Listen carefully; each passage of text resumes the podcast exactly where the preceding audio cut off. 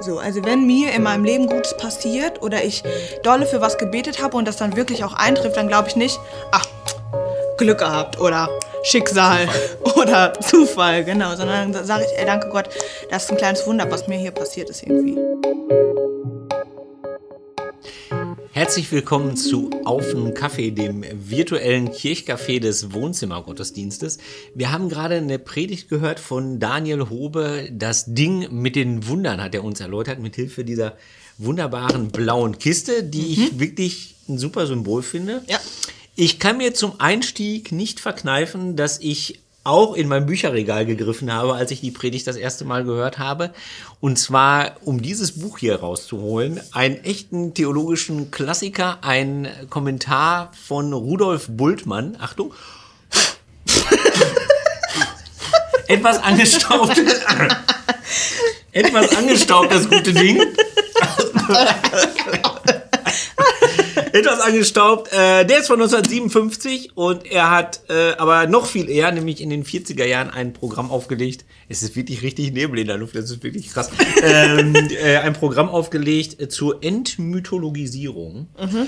Und ähm, keine Sorge, ich will jetzt hier nicht so lange über Bultmann reden. Ich aber schon, sein, Gedanke war, sein Gedanke war, ja. der moderne Mensch hört Radio, nimmt moderne Musik in Anspruch. Mhm und kann sich deswegen nicht auf diese Wunderwelt einlassen äh, des Orients gewissermaßen, die uns begegnet in der Bibel.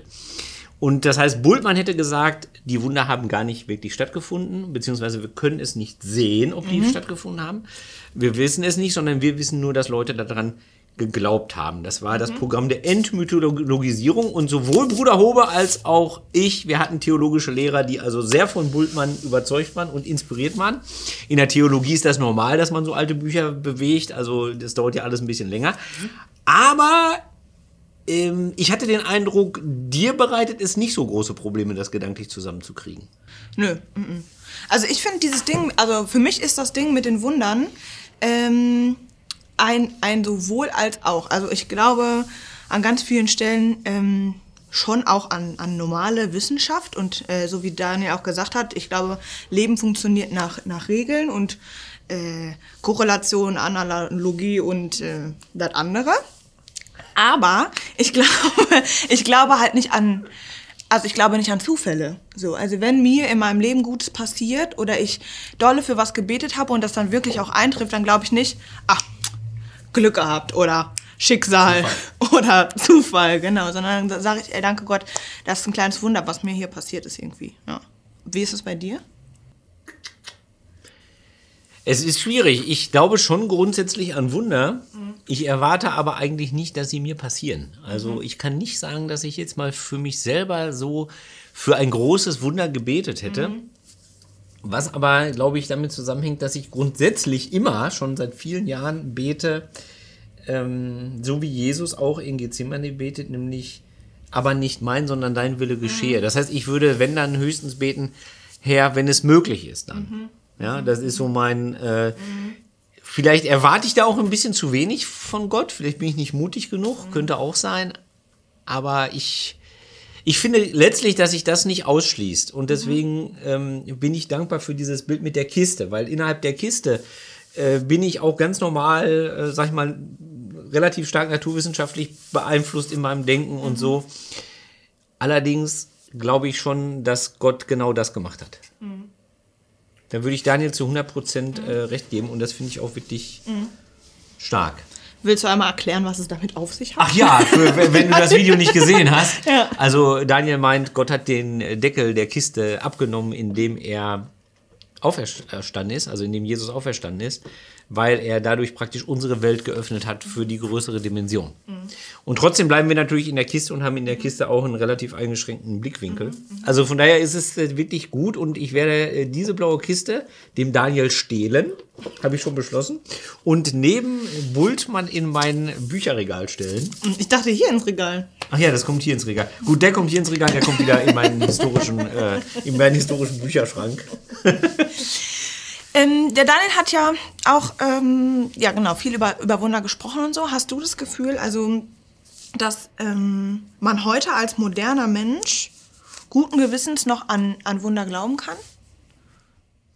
Ja, ich glaube das schon. Also es ist, ähm, es ist, glaube ich, schon so, dass uns Wunder begegnen und was wir als Wunder erleben, das hat ja vor allen Dingen mit uns selber zu tun. Und das merkt man daran, dass häufig dieses Wunderwort zu tun hat mit Kindern.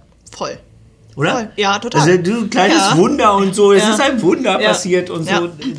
Kleine Anekdote. Ich habe ähm, Ja. äh, scherzeshalber habe ich das bei Instagram mal eingegeben, Suchfunktion und dann Hashtag Wunder. 273.000 Ergebnisse. Wahnsinn. Und ähm, dann habe ich halt da so durchgescrollt. Könnt ihr ja auch mal machen.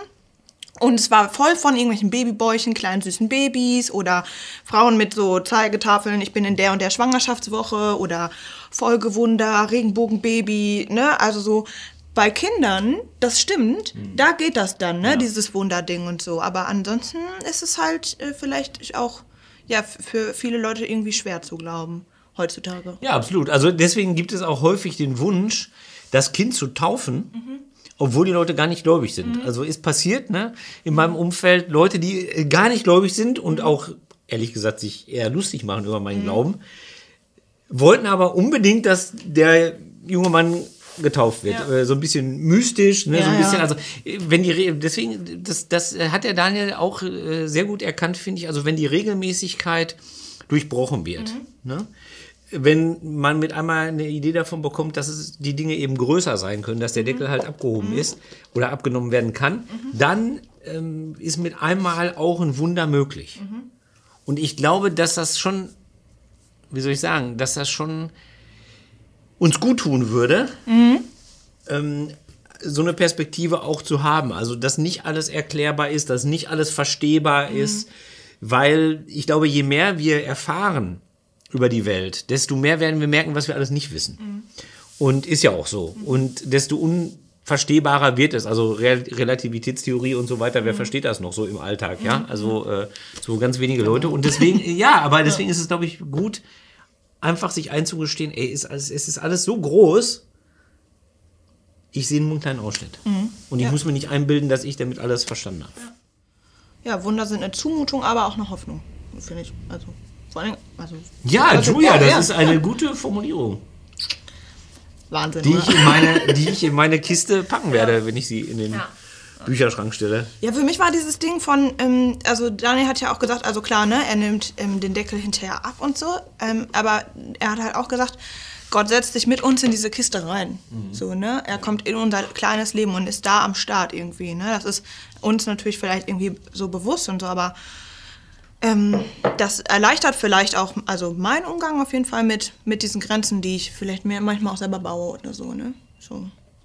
Und vielleicht ist es auch, also für, ist es eine große Hoffnung, also für mich zumindest, zu wissen, ähm, ich kann damit rechnen, dass Gott Dinge verändert mit mir zusammen und mit mir zusammen im Boot sitzt. So.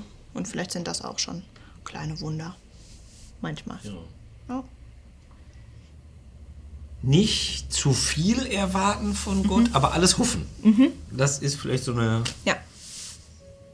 so ein gedanklicher Weg, den man, den man gehen könnte. Ich glaube, ich staub jetzt mal die Kiste ab.